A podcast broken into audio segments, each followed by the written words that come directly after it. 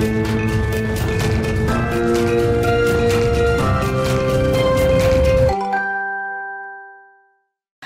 À tous, bienvenue euh, dans euh, Mark Strat. Chaque semaine, eh bien, je reçois des euh, experts du secteur de la communication, de la publicité, des annonceurs. On parle ensemble bien de tous les enjeux qui les concernent, leurs défis du moment, leurs perspectives stratégiques, les changements qu'ils envisagent dans les prochains mois, les prochaines semaines. Bref, c'est Mark Strat et c'est l'épisode 18. Alors que nous réserve cet épisode? Eh bien, l'IA et l'imagination sont-elles amies sont-elles ennemies? Eh bien, quelle que soit la réponse, Fred et Farid a décidé de mêler les deux en créant à Imagination. C'est un nouveau studio de production centré sur l'intelligence artificielle à destination euh, des marques, des agences de marketing. C'est un choix euh, audacieux, mais qui en dit long hein, sur euh, les bouleversements que la technologie va générer dans les métiers de la production et de la création. On en parlera longuement avec Olivier Lefebvre, le président et directeur de la création de Fred et Farid Paris.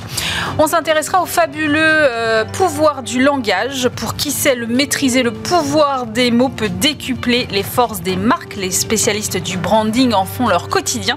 Et Mark Strat reçoit euh, cette semaine l'un des spécialistes, l'agence Namibie. Et puis nouveau logo pour une nouvelle vie. Deezer a changé d'identité de marque. Il y a quelques semaines, son nouveau logo, c'est un cœur ondulé, violet, qui vise à porter la nouvelle stratégie de la marque, devenir une plateforme d'expérience. C'est aussi une façon de nous reconnecter à nos émotions. C'est Mark Strat, c'est parti.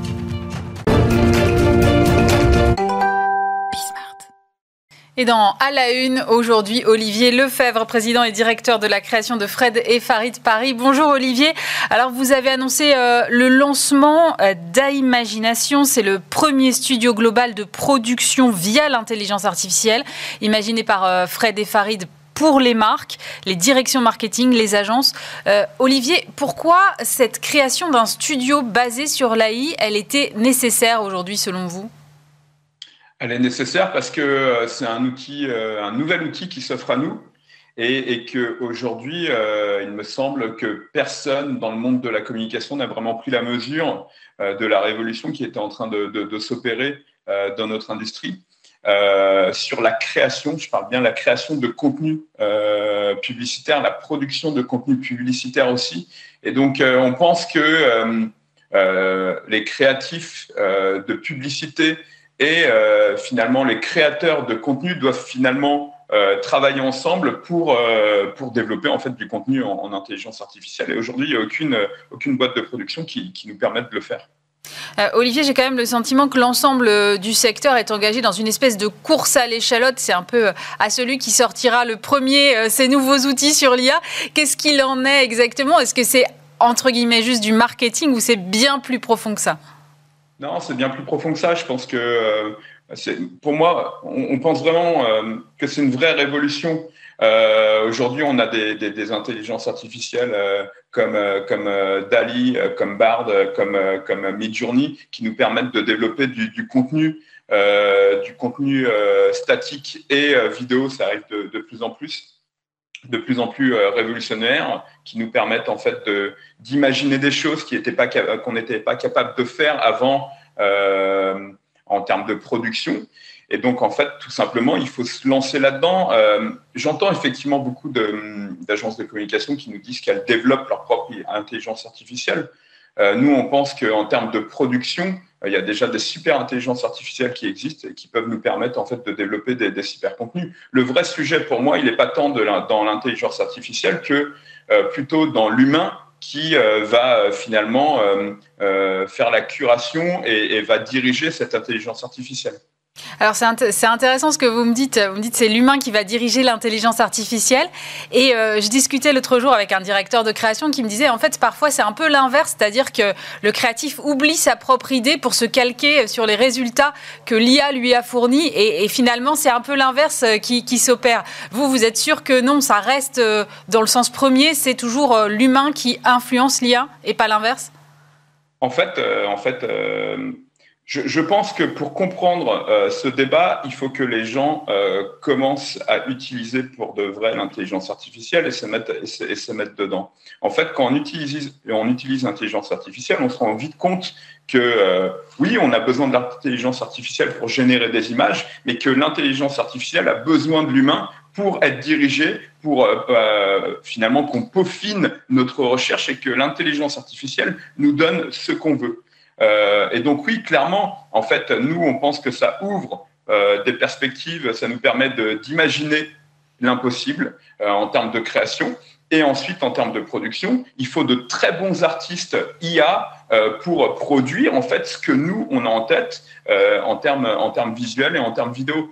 Donc pour moi, en fait, le débat, il n'est pas de finalement, je me fais diriger par l'intelligence artificielle. Si on a de très bons euh, artistes IA pour produire les images, euh, c'est pas le cas. Euh, je mesure évidemment la multiplication du champ des possibles, comme vous venez de le décrire. Évidemment, j'imagine qu'il y a un gain de temps, mais est-ce qu'il y a d'autres apports que vous voyez aujourd'hui? Moi, je pense que évidemment, il y a un gain de temps et d'argent, mais je pense que ce serait mentir euh, aux euh, annonceurs, aux, agences de pub, aux, groupes de communication qui, qui, nous contactent, de leur dire que euh, il n'y a que ça et surtout que euh, ils peuvent s'imaginer qu'on va gagner dix fois plus de temps et dix fois plus d'argent. Il va forcément avoir des coûts euh, liés au fait euh, qu'en fait, en termes de production, bah, on a toujours des humains qui travaillent derrière. Et puis, et puis ça va prendre quand même un tout petit peu de temps. Oui, on va gagner du temps, c'est une évidence, mais ça va prendre du temps parce que, comme dans une production normale, il va avoir des PPM, donc des pré-production meetings, où on va se mettre d'accord sur euh, le lieu qu'on veut, sur les castings qu'on veut, le type de casting, le type de stylisme, le type de personnage, pour ensuite produire, euh, produire les, images euh, le plus proche possible en fait de ce qu'on a décidé. Olivier, maintenant que vous avez ce, studio, ça veut dire que vous n'allez plus faire appel à des studios de production classiques? Non, évidemment que non. En fait, moi, pour moi, en fait, l'idée derrière tout ça, c'est d'avoir une nouvelle corde à son arc. je veux dire, quand la photographie l'appareil photo est arrivé, ça n'a pas tué la peinture. Il y a encore des gens qui font de la peinture, il y a des gens qui font de la photo, et demain, il y aura des gens qui font de l'intelligence artificielle et des contenus en intelligence artificielle. C'est aussi simple que ça. En fait, il faut, vraiment se dire ça. Quand la télé est arrivée, ça n'a pas tué la radio. Quand le digital est arrivé, ça n'a pas tué la presse. C'est un nouvel outil qu'on met à disposition euh, des créatifs, qu'on met à disposition des groupes de communication, à disposition des annonceurs pour, euh, pour développer du contenu. Mais non, ça, ça ne va pas tuer, c'est vraiment une nouvelle corde à notre arc. Comment ça fonctionne exactement, euh, ce studio de production? C'est assez simple, hein, ça, ça, fonctionne comme si euh, vous étiez en fait avec un studio de production classique, c'est-à-dire on, prend, on prend un brief, on développe ensuite une note d'intention, comment on voit les choses, on valide tout ça avec une, une PPM, hein, où on va valider tous les éléments qu'on aura, qu'on aura dans l'image, et puis ensuite on produit petit à petit. Euh, on, produit petit à petit et on fait valider euh, les images, les images qu'on produit avec euh, l'intelligence artificielle. Quel regard portent les annonceurs justement sur cette nouvelle façon de produire des contenus? Quelles sont les réflexions qu'ils vous font aujourd'hui quand ils viennent vous voir? Je pense étonnamment que les annonceurs sont beaucoup plus au fait et beaucoup plus intéressé par, euh, par euh, ce qu'on peut développer en intelligence artificielle en, termes de contenu euh, que, que certains, certains groupes de communication ou en tout cas certains créatifs qui sont assez réticents au changement. les annonceurs voient bien le champ des possibles avec, avec l'utilisation de, de l'IA pour développer du contenu. Donc en fait, l'accueil est plutôt très positif, très intéressé. Euh, moi, ça me fait un peu penser à ce qu'on a vécu euh, il y a 15-20 ans avec l'arrivée euh, l'arrivée du digital, l'arrivée des réseaux sociaux, où, en fait les, annonceurs ont bien compris qu'il y avait un, intérêt derrière tout ça. et aujourd'hui, c'est la même chose en fait pour, pour, l'IA. Il faut, vraiment comprendre que c'est une révolution euh, et qu'il faut, il faut comprendre cette révolution, il faut, il faut la, la maîtriser et en faire quelque chose euh, et donc, c'est vraiment l'idée derrière tout ça. Nous, on est là aussi pour évangéliser un peu, euh, un peu les, les clients et, les, groupes de communication qui nous appellent et qui font appel à nous euh, depuis qu'on a lancé ce, studio. Pour un créatif, aujourd'hui, l'IA, c'est c'est un outil ou c'est un collaborateur finalement? C'est un outil. C'est un outil. C'est un outil au quotidien.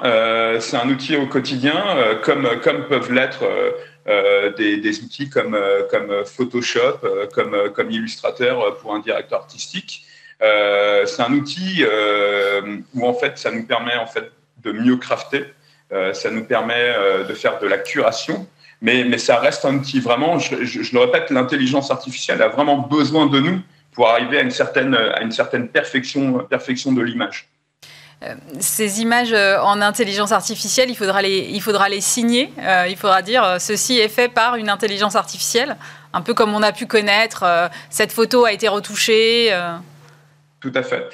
Je pense que dans un premier temps, peut-être, mais très vite, très vite, je pense que ça sera plus utile, plus utile de le dire en fait. Ça se reconnaît tout de suite? Non, c'est l'idée justement, c'est que c'est, je ne sais pas si vous êtes allé sur le site euh, Imagination, euh, c'est assez bluffant euh, ce qu'on peut faire en intelligence artificielle. c'est, c'est des c'est des vraies personnes. Euh, il y a une certaine, une certaine, euh, une vraie réalité. Euh, par contre, on peut faire des choses comme ce que vous voyez là, qui défile devant nous, complètement extraordinaires, qui, sortent, qui sortent finalement, oui, de l'ordinaire, qu'on aurait pu difficilement faire en production. il y a une super série. Alors, il y, a, il y, a, des centaines de séries de photos sur sur notre sur notre site, mais il y a une superbe série de photos, notamment de personnes qui surfent sur la scène euh, au début du siècle avec la tour Eiffel en fond, honnêtement, on a l'impression que ce sont des vraies photos de, vraies personnes au début du siècle qui surfent euh, sur la scène. Il y, a, une super photo, il y a une super série de photos aussi de, euh, de, personnes âgées en Italie sur le rebord de leur fenêtre qui nous regardent. Elle est, magnifique et elle est criante de vérité. Donc, donc je pense que non, ça ne se voit pas. et, et c'est assez bluffant les résultats qu'on peut avoir et on peut avoir beaucoup de sincérité, d'émotion et, d'humour euh, dans, des séries de photos.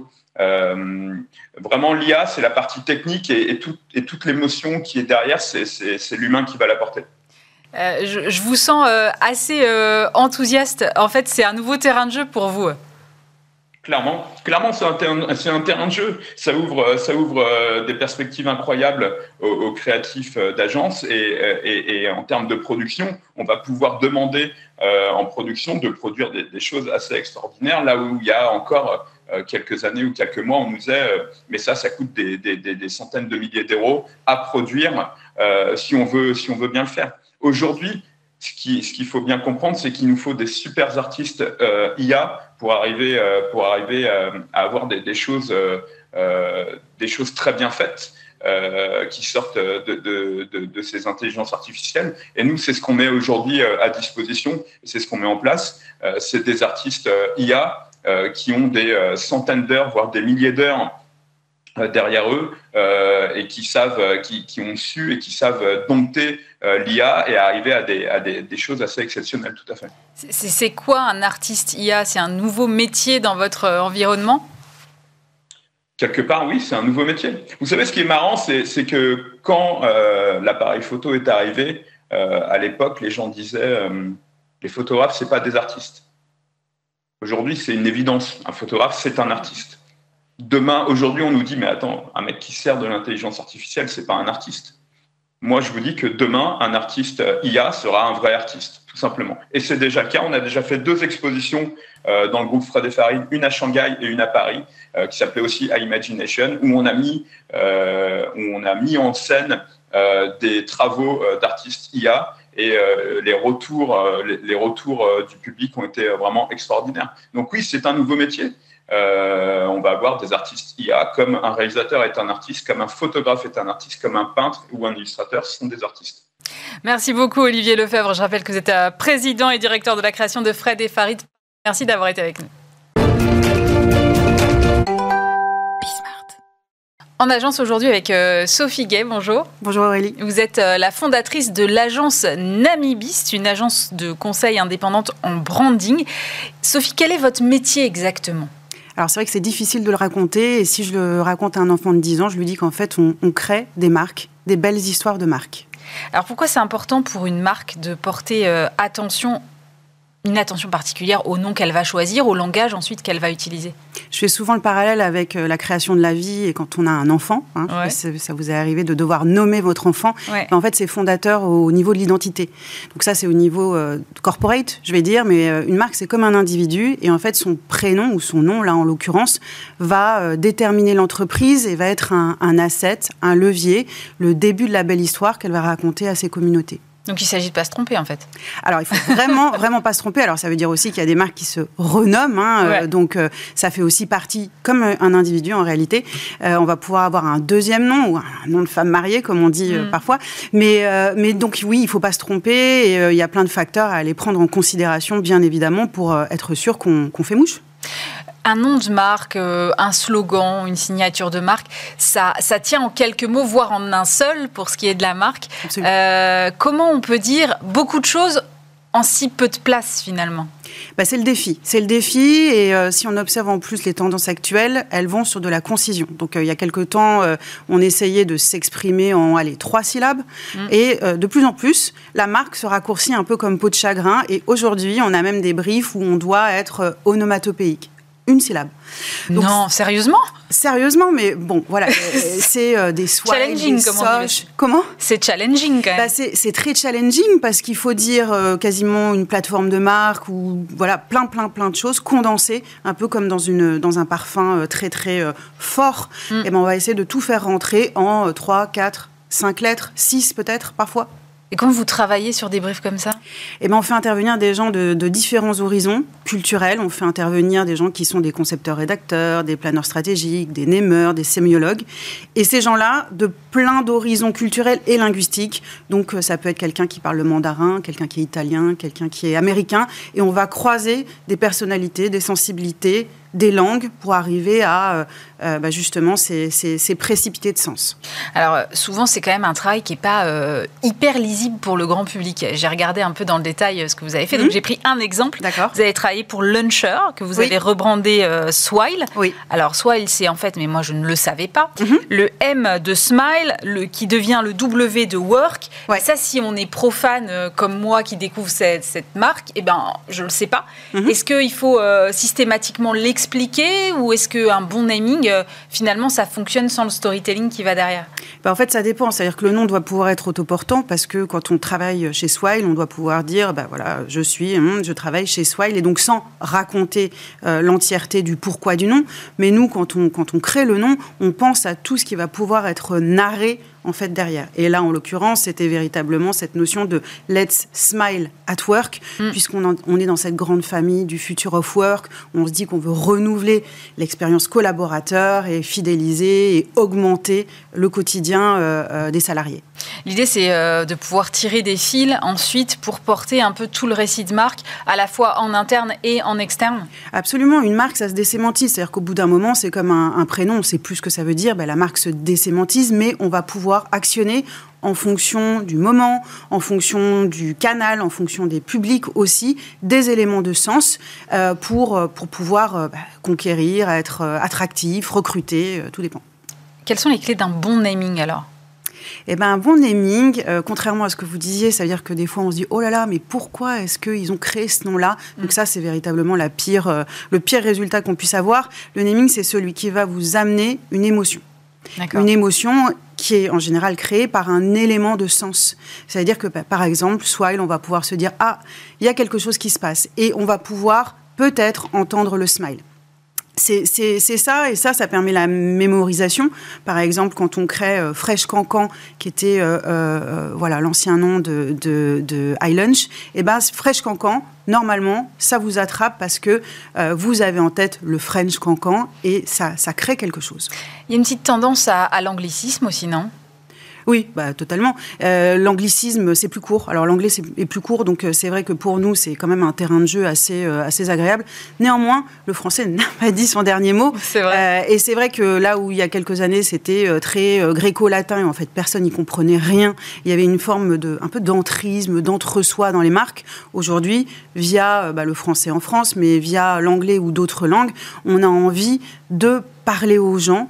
Euh, et, c'est vrai que ce sont ces deux langues qu'on actionne, mais il y a aussi euh, plein d'autres racines et de très très beaux noms euh, qui ne qui sont pas en anglais, qui ne sont pas en français. quel est le, pouvoir des mots dans votre métier, selon, si on peut résumer? Bah, les mots, alors les mots ou les noms, les marques euh, engagent. C'est-à-dire qu'on engage une conversation. Euh, quand on dit, par exemple, Avens, Swile, Fresh Cancan, ça permet de commencer à créer un débat, ça permet de commencer à créer une relation commerciale, hein, parce qu'il ne faut pas se le cacher mm. aussi. On travaille pour des marques qui ont des objectifs. Donc c'est ça. Et ça permet de cristalliser aussi une vision du monde, euh, des valeurs, quand on passe de Pôle emploi à France Travail, par exemple, ça nous dit quelque chose euh, de notre époque. Le naming dont vous êtes euh, la plus fière? Swile. Swile? Ouais. ouais. Pourquoi? Qu'est-ce qu'il a de particulier? Eh ben, c'était euh, au départ une, start-up, on va dire, euh, comme une autre, euh, parmi d'autres, plus mm. exactement. Et c'est vrai qu'ils sont passés d'un nom qui était totalement phagocytant sur le lunch, qui n'était mm. pas prononçable, qui emmenait pas, à ce nom-là qui, qui, a été décliné. On parle de Swiler aujourd'hui, puis voilà, la, marque est devenue une licorne. Notre président a, tweeté et donc voilà, the sky is the limit. et ils sont maintenant à l'international, donc c'est vraiment une belle réussite. Merci beaucoup Sophie Gay. Je rappelle que vous êtes la fondatrice de l'agence Namibie. Merci Aurélie. Et dans Marquez-moi, cette semaine, je reçois Maria Garrido. Bonjour. Bonjour. Vous êtes Chief Marketing Officer de Deezer. Et alors, il y a un peu plus de deux mois maintenant, eh bien, Deezer s'est offert un petit lifting, nouvelle identité de marque, nouveau logo. Alors, fini les bandes multicolores de l'égaliseur sonore. Aujourd'hui, on a un petit cœur violet. Alors, on va mhm. Se pencher sur ce cœur dans un instant. Mais d'abord, moi, je voudrais savoir, qu'est-ce qui a motivé ce changement? Quelle est l'origine, Maria?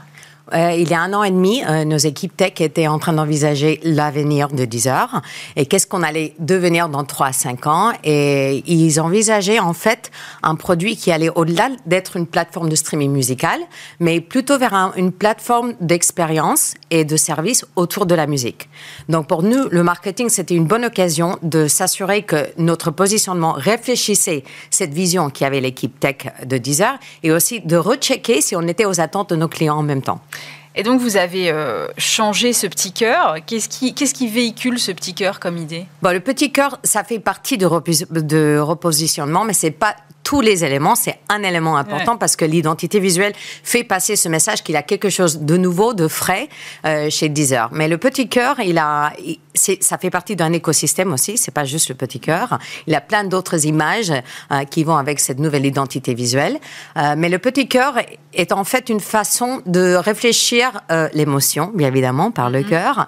Le battement, c'est la vie. Notre nouveau tagline, c'est Live the Music. Il faut vivre la musique avec Deezer. Et troisième c'est pas un cœur statique, c'est un cœur qui est dynamique, qui bouge avec le rythme de la musique. Qu'est-ce qu'il y a d'autre alors dans cet écosystème? Parce que vous me dites c'est pas le seul élément euh, aujourd'hui. Non, il y, a, il y a des illustrations qui vont avec. Hein, il, y a beaucoup de différentes ondes. Il y a une nouvelle typographie aussi qui va avec, qui est inspirée des ondes que vous voyez dans le petit cœur. Et on a tout un système de pantone qui va avec, même si le, violet est la, la couleur principale. Comment ça a été perçu ce changement par vos utilisateurs? heures. Bon, bien évidemment, on n'a pas fait sans tester. Hein. C'est important d'assurer qu'on véhicule d'abord cette vision qui a notre équipe tech, et deuxième, qu'on est vraiment en, ligne avec les attentes et les goûts de nos utilisateurs et nos clients. Donc, euh, ça, s'est très très bien passé. On a testé plusieurs différentes identités visuelles, et celle-là, c'était la plus préférée, plus que notre logo euh, ancien, euh, et plus que la moitié de nos utilisateurs, ainsi que des utilisateurs de la concurrence, ont préféré ce système avec le petit cœur violet. Mais c'est toujours, il y a toujours un petit moment où on est déstabilisé. Euh, j'avoue que moi, j'utilise l'appli et que du coup, je la cherchais partout, je la retrouvais plus parce que je cherchais pas le bon logo. Euh, ça, les gens l'ont adopté finalement assez vite? Assez vite, oui. Il y a toujours un risque d'aliénation. C'est toujours quand on fait un changement aussi dramatique comme ça, mm-hmm. il y a toujours un petit risque et on, est, on, a, on, avait mesuré ce risque. On a même, pour, pour la petite blague, une, une euh, pétition qui a été lancée sur change.org pour revenir en l'ancien logo. Je peux vous dire aujourd'hui, il n'y a que 190 personnes qui ont signé. Donc, Parmi nos 10 millions d'utilisateurs, c'est pas beaucoup. Euh, mais oui, et sur l'application même, on a changé. Euh, bien évidemment, on va beaucoup moins loin dans l'application que dans la publicité parce qu'il faut faire attention à ne pas perturber la navigation de nos utilisateurs. Et en même temps, on en profité, on a une nouvelle page, une homepage qui permet, qui est vraiment personnalisée à l'utilisateur, ainsi qu'une page Explore qui vous permettent en fait de, de, de vivre ces expériences qu'on veut apporter à nos utilisateurs. Oui, l'idée aussi, c'est que c'est que c'est ça. vous avez changé, euh, et vous le dites très bien, hein, vous êtes parti de la tech euh, et des envies de la tech euh, à la base. on n'est plus seulement sur du streaming musical et de l'écoute, il y a d'autres fonctionnalités. Et, et c'est quoi les ambitions de Deezer? Comment vous allez vous définir? Parce qu'on disait toujours plateforme d'écoute, aujourd'hui c'est plus tellement ça, c'est autre chose. Bon, en fait, on passe d'un DSP, un Digital Streaming Platform, à un ESP, an Experiences Services Platform. Donc, ça veut dire expérience, service, tout autour de la musique, que ça soit bien évidemment le streaming musical, mais on a aussi le calendrier des concerts sur l'application, on a maintenant une billetterie de concerts, on a des nouveaux features comme Shaker, qui est un feature qu'on a lancé en novembre de l'année dernière, qui permet aux gens de partager leur playlist avec leurs amis, qu'ils soient des utilisateurs Deezer ou pas, hein, en dehors de l'application. La partie euh, partage en dehors de l'application, on a aussi des événements. Euh, on a lancé Purple Door, qui est une série d'événements qui permet aux artistes et aux fans de se connecter mieux en dehors de l'application. Donc tout ce qui est virtuel, digital, réel et entre les deux. Euh, ces, nouveaux, ces nouvelles expériences, elles sont déjà adoptées par, par, les, par les utilisateurs. Vous avez déjà des résultats mesurés? Euh, Shaker a été lancé en novembre, ça se passe très très bien. Euh, bien évidemment, le feature le plus important chez nous, c'est Flow, qui est le feature qui permet aux gens de mettre, selon leur humeur de la journée, un playlist qui mélange euh, avec un, éditeur ainsi que l'intelligence artificielle, un, mélange de chansons, de tracks qui sont dans la liste de vos chansons préférées, ainsi que des recommandations de notre équipe. Donc pour l'instant, ça se passe très bien parce que cet alignement entre la vision qui avait notre équipe tech et les attentes de nos clients qui aujourd'hui sont vraiment de se mieux, mieux se connecter, euh, que ça soit avec d'autres fans, avec leurs amis, avec les artistes, euh, ou aussi de s'exprimer à travers de la musique et les expériences autour de la musique. Merci beaucoup Maria Garrido. Je rappelle que vous êtes euh, Chief Marketing Officer de Deezer. Merci d'avoir été avec nous. C'est la fin de cette émission. Évidemment, on se retrouve la semaine prochaine. D'ici là, vous pouvez revoir ce programme en replay sur le site internet de Bismart, bismart.fr. Et évidemment, nous retrouver en podcast sur l'ensemble de vos plateformes d'écoute, dont Deezer notamment. Merci beaucoup à tous et à la semaine prochaine.